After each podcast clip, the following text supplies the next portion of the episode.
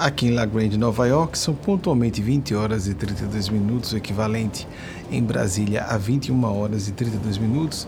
Está começando ao vivo nossa palestra domingueira da Sociedade Maria Cristo. Que todas e todos tenhamos uma noite de reflexões e de permutas de experiências e reflexões de qualidade. Assim seja, assim façamos por merecer.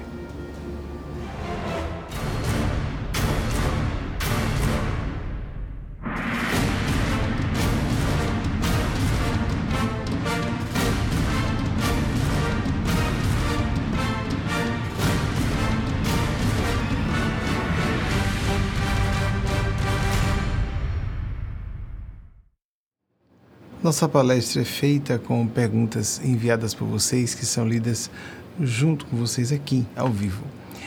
Mas antes de passarmos para a nossa primeira e talvez última pergunta do dia, é muito comum ficarmos com uma única pergunta. Eu preciso dar os parabéns a todos os pais biológicos ou por adoção e também as mães, que muitas vezes assumem a função paterna em, do, em Dia dos Pais ou Dia das Mães, eu creio que nós celebramos sempre a parentalidade, na função disciplinadora, normalmente associada a figuras paternas, na função de acolhimento, mas correlacionada na nossa cultura à maternidade. Nós vemos, entretanto, muitas vezes esses papéis serem não só geminados ou invertidos nos gêneros da parentalidade Vemos mulheres muito zelosas, protetoras, funcionarem como pais muito mais paternais do que seus consortes e sócios da parentalidade. E até vemos alguns pais acolhedores, compreensivos, como algumas figuras de mãe. Para esse sacerdócio sacratíssimo da parentalidade a que muitas e muitos de vocês são chamados e chamadas, porque incluo as mães, Damos parabéns e um incentivo com essa condecoração do céu que vocês tiveram, fazendo votos de que todas e todos façam jus a essa condignidade excepcionalíssima diante da espiritualidade sublime. Nós já vamos passar a primeira pergunta de vocês. Eu peço desculpas, um pouco de pasmaceira, um pouco de modorra e pachorra na fala, porque por é, vamos chamar de intercorrências e turbulências psicoespirituais próprias de pessoas na minha função, como médios apresentados assim publicamente. Diante da multidão, às vezes o sono fica bastante perturbado, além das dificuldades nos intervalos entre o sono curto. E hoje eu dormi só uma hora e 45 minutos, o tempo todo de ontem para hoje. Mas posso trabalhar em regime excepcional de auxílio da espiritualidade maior nessas palestras mesmo assim, só para não parecer algo diferente e apenas exaustão.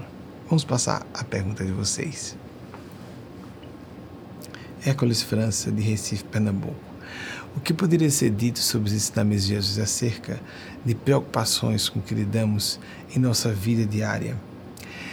Hércules, nosso Senhor Jesus disse que lidássemos com cada dia de uma vez, a cada dia seu cuidado. As diversas escolas denominadas de Doze Passos, conversando com Alcoólicos Anônimos, cofundada por Bill Wilson em 1935, usa essa base. Um dia de cada vez, um dia de sobriedade para o alcoolismo, um dia de respeito a uma causa ideal, um dia de harmonia fraterna numa situação de distúrbio, um dia de cada vez. O espírito Eugênio Aspásia supõe, entretanto, que nós devemos compreender isso muito mais como uma metáfora. E podemos traduzir isso como uma hora de cada vez, um minuto de cada vez, entendendo a vida como um contínuo, não um contínuo, como existe o contínuo espaço-tempo, nós vivemos um contínuo. Onde é que há divisão exatamente entre um evento e outro? Quando é que nós terminamos uma experiência e partimos para uma nova? Quando é que uma dificuldade converteu-se em estímulo a desenvolver novas capacidades? Quando é que entendemos o enigma como não uma charada, mas um grande estímulo à nossa expansão cognitiva? Ou a pesquisa?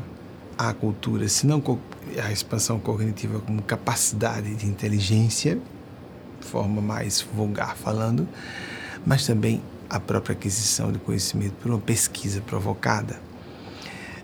Todos os dias devemos fazer, é óbvio que esse planejamento estratégico, existencial, de médio e longo prazos devem existir, mas nunca devemos descurar de colocar em plano de evidência a nossa ideia de que cada dia tem uma série de características próprias. Como disse o Espírito Emmanuel por Chico Xavier, uma vibração própria, uma série de padrões relacionados ao que nós podemos ou não assimilar de incentivos à nossa busca de transcendência. Em certa ocasião, eu já citei aqui, mas vale a pena relembrar, porque me apraz muito a abordagem um tanto sarcástica, mas confortadora do dramaturgo e escritor irlandês Samuel Beckett, 1906-1989. Ele disse isso num certo momento: Você está na Terra e não há cura para isso. Se nós estamos num ambiente com tanto cinismo, com tanto niilismo, com tanta desesperação, com pessoas de bem preocupadas mais em cuidar de suas vidas, as de bem mesmo, sem ironia, as pessoas honestas que tentam não praticar ilícitos, mas que estão primeiro pensando em si, depois em si, depois em si, depois talvez os filhos e filhas, depois. Quando nós vivemos um mundo assim, fica muito fácil entrarmos em sintonia com uma série de atitudes viciosas, malevolentes, quando não capciosas de algumas pessoas ou de muitas. Um especialista em êxito humano disse que é de pasmar como pessoas de êxito são cercadas de ódio. A começar dos entes queridos mais próximos. Há exceções honrosas e há pessoas que são muito respeitadas e admiradas por eles queridos, mas de ordinário, sobre maneira da parentela consanguínea, o ódio corre solto, porque as pessoas se sentem numa relação segura, não vai me largar. É meu pai, é minha mãe, é meu filho, é minha filha, nunca vai me abandonar. Como se nós não soubéssemos de histórias a rodo, me permitam a expressão vernacular mais vulgar. A rodo de filhos e filhas que se apartam de pais, de irmãos que ao ficarem adultos se convertem em inimigos. Porque se nós não somos pais para sermos mais amigos, qualificadamente amigos dos nossos filhos e filhas, somos os piores inimigos. Se como mãe não somos mães amigas de nossos filhos e filhas, somos inimigo, inimigas qualificadas, mães inimigos qualificados, se forem pais. A mesma coisa podemos dizer de filhos e filhas, de irmãos. Então temos cuidado com, por exemplo, na conjugalidade é mais fácil de ver isso, porque há divórcio. Mas é uma ilusão supor que em outros relacionamentos não haja isso. Só pessoas muito imaturas psicologicamente, dependentes emocionalmente, ficam presas a laços de acordo com convenções culturais, moralistas religiosas ou de acordo com instintos meramente animais. Isso foi denunciado também, de novo, por Emmanuel Chico Xavier. O instinto animal tem limites quando algumas pessoas estavam cobrando cadê a mensagem psicografada dos meus entes queridos desencarnados que não se julgam mais nossos entes queridos, porque o instinto animal, a ligação era o corpo de alguém que era filho ou pai de outra pessoa, só o corpo não havia afinidades reais pelo Espírito. E quando estamos encarnados, não temos como ter notícia clara do que é amizade sincera, sentimento real e o que não é apenas algo que está lastreado nos instintos animais, o corpo animal, aquele instinto do semelhante genético, o amor pelo semelhante genético. Qual será a nossa surpresa quando chegarmos ao outro lado e percebermos que às vezes os nossos verdadeiros amigos e amigas estavam onde nós não pensávamos e que os nossos mais tenazes desafetos estavam onde nós julgávamos, julgávamos encontrar grandes irmãos até do espírito ou irmãs do espírito. quando surgiu o divórcio, ele foi muito bem liberado. Nas sociedades civilizadas, as pessoas começaram a tratar um pouco melhor seus cônjuges, porque se não tratamos bem amigos ou amigas, eles caem fora. Não nos recebem mais em suas casas, não nos visitam mais. E quando julgamos que um cônjuge não depende de nós, respeitamos um pouco mais. E que pena que seja a base do medo e não da consciência, não é? Que pena que estejamos num mundo tão primário em vários sentidos, que as pessoas mais são propelidas por medo do que por consciência. Mas isso define uma energia, um padrão de consciência. E isso vai necessariamente condicionar linhas de eventos em nossas existências. Dorothy Parker, Parker, uma também dramaturga e escritora, mas norte-americana, não irlandesa, como você tem há pouco do o seu colega de trabalho irlandês, Dorothy Parker, 1893 1967, disse numa certa ocasião algo magnífico. Nunca atire lama. Você pode errar o alvo, mas necessariamente terá as mãos sujas. Que beleza isso, não é? Se alguém se encharca de ódio, ela pode não alcançar o alvo. Não. Mas ela necessariamente terá se impregnado do ódio. Então, quando alguém tentar nos fazer mal, simplesmente nos afastemos da pessoa. Uma autora norte-americana disse algo bem interessante. Anônima. Ela disse: Não dê chances a quem abusa de sua indulgência. Vou repetir. Não dê novas oportunidades a quem está abusando de sua capacidade de perdão. Estranho? Não cristão? Jesus não dirigiu a palavra aos crucificadores. Preste atenção. Tem pessoa que não gosta que eu pisco, hoje é pescador. Gostou? Gostou? Gostou? Pisco. Não há nenhuma encenação de santidade aqui. Não há pessoas santas na terra. Não há pessoas, é minha opinião, eu tenho uma convicção muito forte disso. Agora, muita gente vendo simulacros de santidade, muita gente com voz doce, muito elogiosa, adulatória, muita gente com pompa e circunstância de cortesia, e por dentro o veneno correndo solto de novo. Como Jesus disse, sepulcros caiados, brancos por fora, eu gosto dessa coisa de branco por fora, cheios de podridão e rapina por dentro. Ou noutra passagem, lobos vestidos, lobas também, em peles de cordeiro. Nós nem enganamos a nós próprios, nós mesmas. Quem está cheio de pensamentos de perfídia, de sentimentos de suspeita gratuita, somos nós mesmos, nós próprias. Imediatamente, creiamos ou não nisso estabelecemos um consórcio com mentes que estão na mesma faixa de consciência, de encarnados a desencarnados em várias faixas de existência.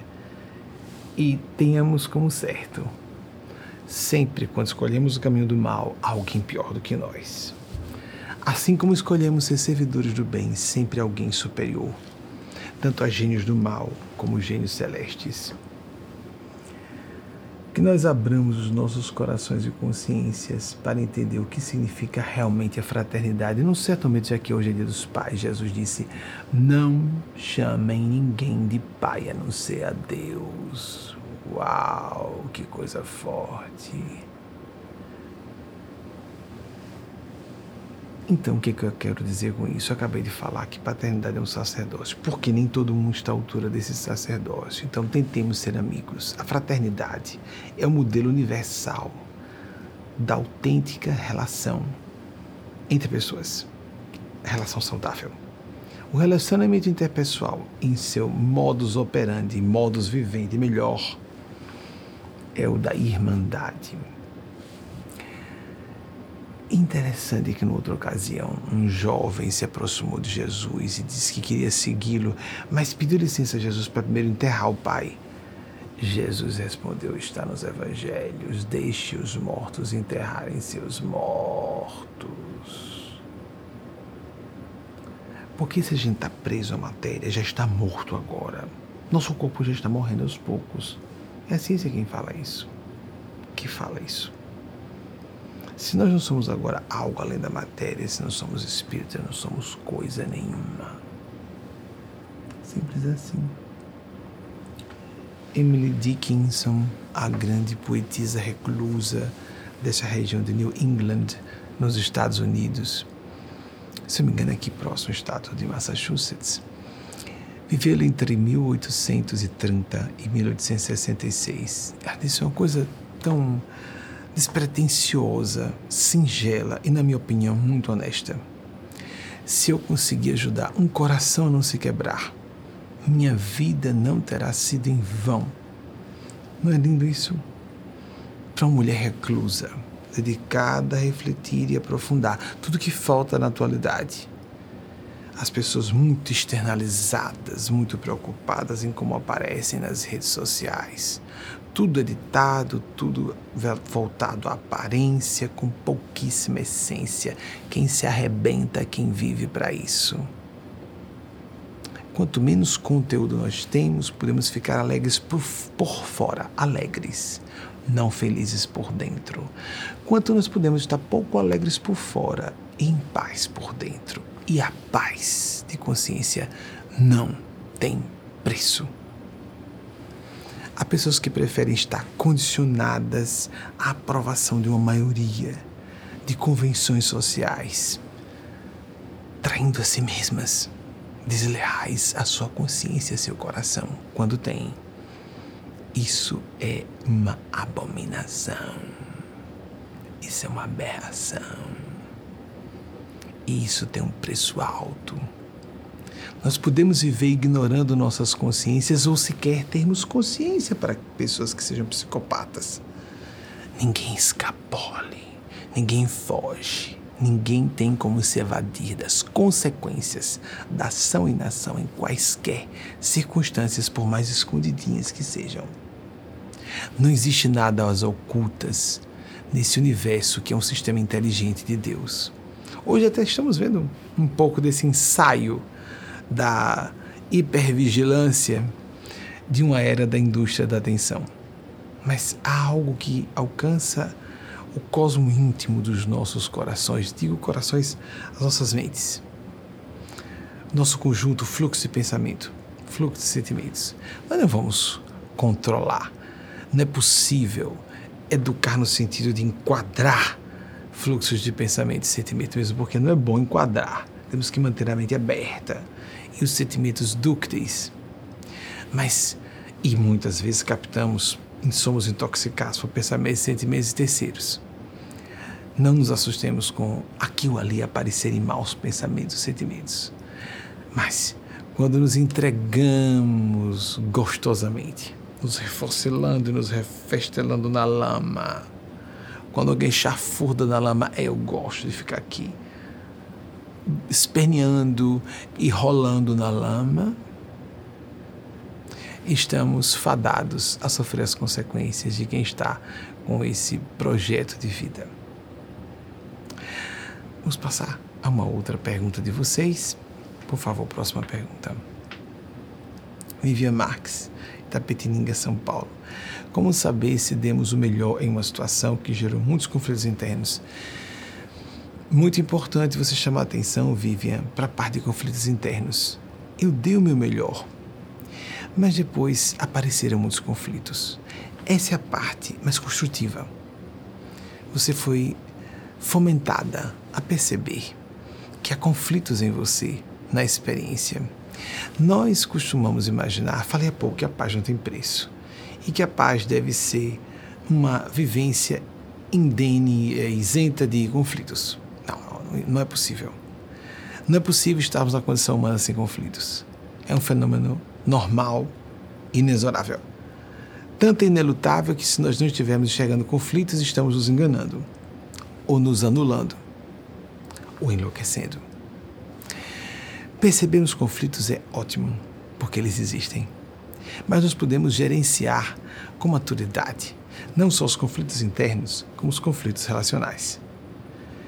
Entretanto, se nós percebemos, eu dei o meu melhor, mas o meu melhor era, naquela época, dar além de um certo ponto que eu presumia que ainda era devido eu continuar dando a alguém afeto, atenção. E aí os especialistas dizem: dê menos atenção. Não no sentido de ser egoísta, passe o afeto para outra pessoa, que valorize o seu afeto. Há pessoas que gostam da ideia de ficarem só voltadas para si e à base de cálculo de interesse pessoal, à base de quase uma espécie de maquiavelismo, buscando justificar tudo pelos fins, os meios pelos fins. Fins nunca justificam os meios. Nós temos que ter um espírito de ética e de moralidade superior essa visão vulgar, utilitarista, mundana ou nós não poderemos esperar coisa melhor da vida. Então, interessante você refletir sobre isso, nos provocar reflexão em você, em todas e todos nós, Vivian. Quando nós percebemos que um conflito foi exacerbado em relação ao custo-benefício, custou muito essa experiência, eu dei, dei o meu melhor numa situação. Eu, pelo menos, julguei que foi o meu melhor. Depois de um tempo em retrospectiva, podemos dizer: não foi o meu melhor, foi meu pior. Eu me apassivei, eu fiquei de cabeça baixa. Em outras situações, nós sentimos nosso melhor o estoicismo, a firmeza, a transparência. Aí depois vemos: a pessoa não queria, ela não quer se salvar, ela não quer se curar. Eugênia fala: deixe que as pessoas vão Deixe que as pessoas sigam seus caminhos. Em vez de dizer mandar embora, deixemos que as pessoas vão.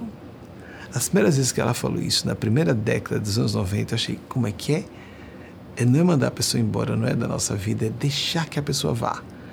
Então a gente percebe que às vezes pode estar nutrindo um relacionamento tóxico, mantendo uma pessoa perto que não quer estar, ou quer estar do jeito dela abusando de nós, com uma agenda oculta de nos controlar, de obter algum benefício por nosso intermédio, que existe um pouco de interesse pessoal, nem que seja dizer, num casamento, um pouco de desejo sexual, inevitável.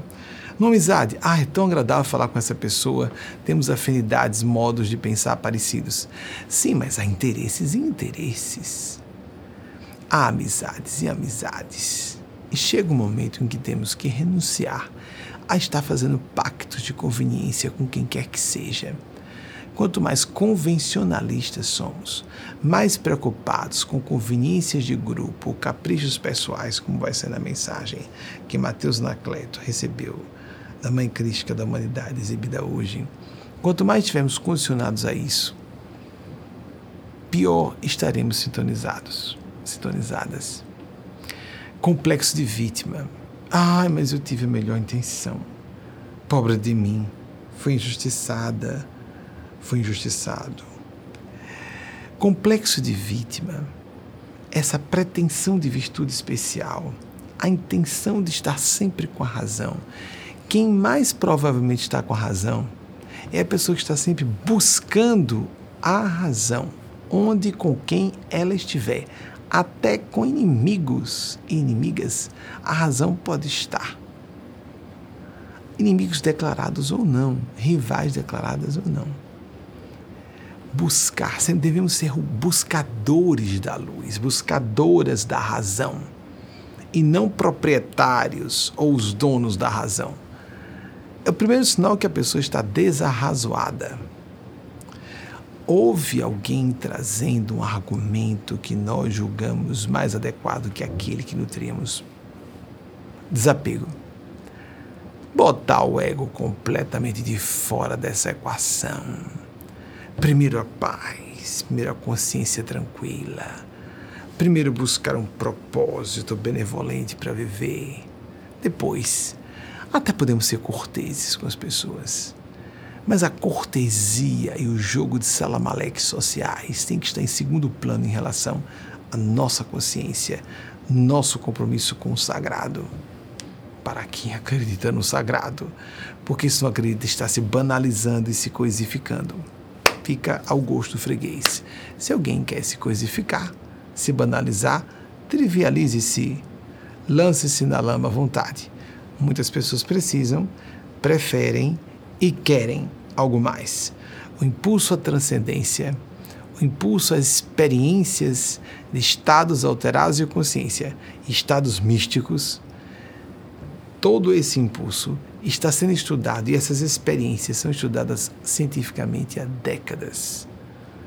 Só para falar de antropólogos, estudiosos da consciência, da noética, diversos autores que trabalham com áreas congêneres à parapsicologia, como as experiências de rememoração espontânea, rememoração espontânea de outras vidas, as experiências de quase morte, etc, etc. Já falamos aqui inúmeras vezes. A pessoa só não se informa se não lhe agradar. Porque a gente costuma só ouvir o que quer, o que convém. Deixa eu piscar bem o olho. É tão bom a gente estar desinteressado de agradar, não é? A quem? Ao ego das pessoas. A pessoas movidas por interesses mesquinhos de vidraças de aparência. É tão melhor a gente estar tá com a própria consciência e atrair pessoas mais autênticas, mais honestas e que realmente se afinem conosco. Não por uma máscara social que as pessoas sustentem. Quantas pessoas julgam que estão levando a melhor, projetando com o seu próprio comportamento, estabelecendo, programando uma descida na direção de uma fossa abissal, uma fossa infernal. Quer acredite nisso ou não. Nós vamos passar a um breve intervalo e voltamos logo em seguida com as pesquisas pendentes da semana passada que a equipe não pôde produzir, não só pesquisar, mas produzir slides em tempo. E com o que foi possível, eu citei pouco hoje das eh, personalidades citadas dessa noite, de 13 de agosto de 2023, mesmo 13 de agosto em que, em 1917, a polícia portuguesa conseguiu deter a movimentação para a manifestação de Nossa Senhora em Fátima. É um dia fatídico para o marianismo mundial. Vamos então passar esse intervalo e voltamos logo em seguida. Aqui em La Grande, Nova York, 21 horas e 9 minutos, equivalente em Brasília, 22 horas e 9 minutos. Eu já sou pela equipe que eu troquei uma data é, vocês podem, claro que existem falhas de memória, mas estando, como eu disse a vocês, com uma hora e 45 minutos, essas falhas acontecem mais facilmente. É, segundo a equipe me informou, eu citei a data de óbito de Emily Dickinson em 1866, não foi.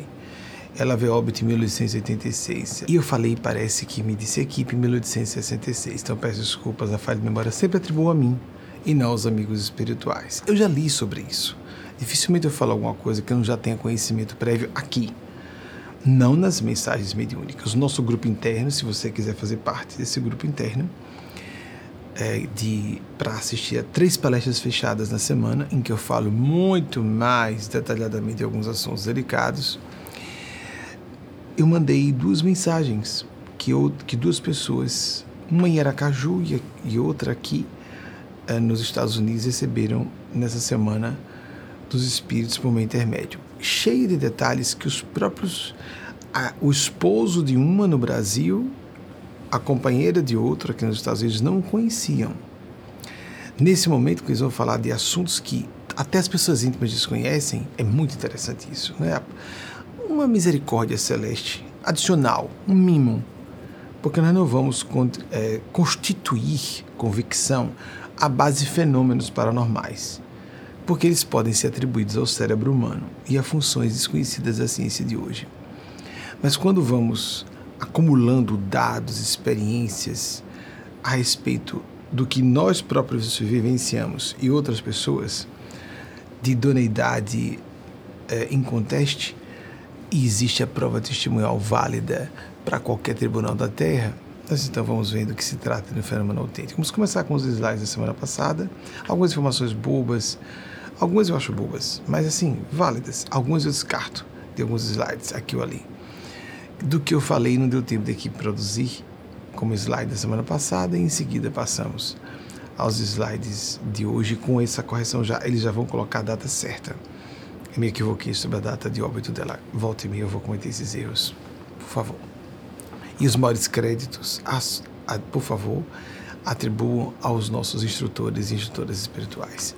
Eu falei na semana passada que havia um estudo científico que descobriu a existência de um sistema nervoso no coração que se alinha, que alinha o coração-cérebro em 1994. Eles descobriram esse estudo científico. Confirmaram, então, portanto, que não tinha muita segurança.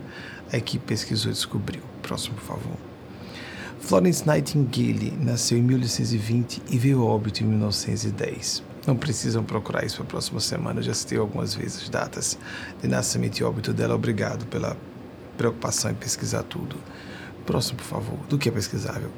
Eu citei William, William Geddes. Como norte-americano, eu talvez tenha citado depois e não quando eu citei pela primeira vez na semana passada. Norte-americano. Próximo, por favor. Honoré de Balzac, de fato, foi introdutor, considerado como. Geralmente isso é dito assim, afirmado, mas é considerado como, sempre é um pouco de controvérsia. Introdutor do realismo na literatura. Foi isso que a, o pessoal pesquisou mais, que não deu tempo de pesquisar enquanto falava. Próximo, por gentileza. Alcoólicos Anônimos, ah, há pouco, não é? Com a fundação em 1935, o seu cofundador, Bill Wilson. Próximo, por gentileza.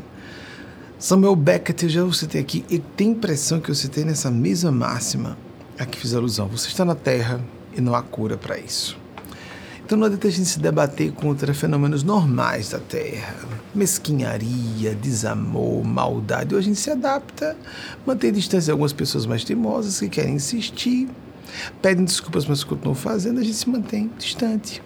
E perdoa a distância. Perdão não tem nada a ver com conviver.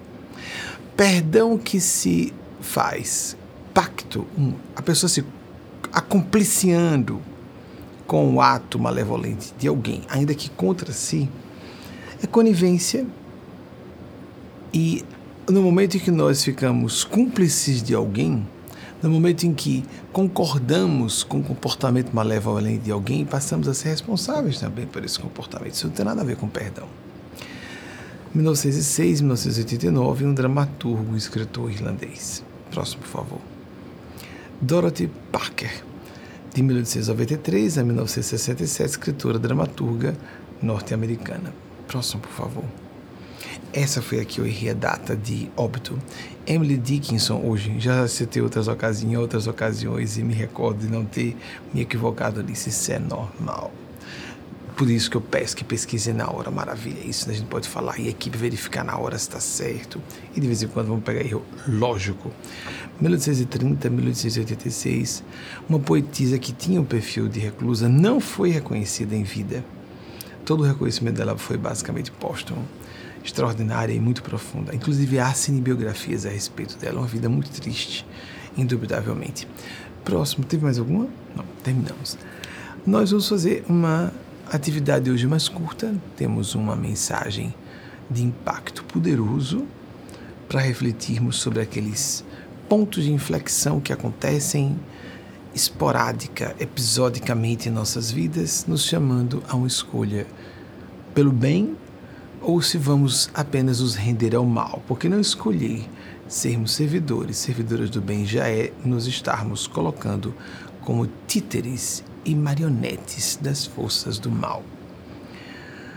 Com intermediação do espírito Mateus Anacleto, com a autoria original da Mãe Crística da Humanidade, nós vamos passar para essa videomensagem desejando um excelente restinho de noite para vocês nesse domingo 13 de agosto de 2023 uma excelente, uma excelente semana para todos e todos nós com esforço e fazermos por merecer essa semana.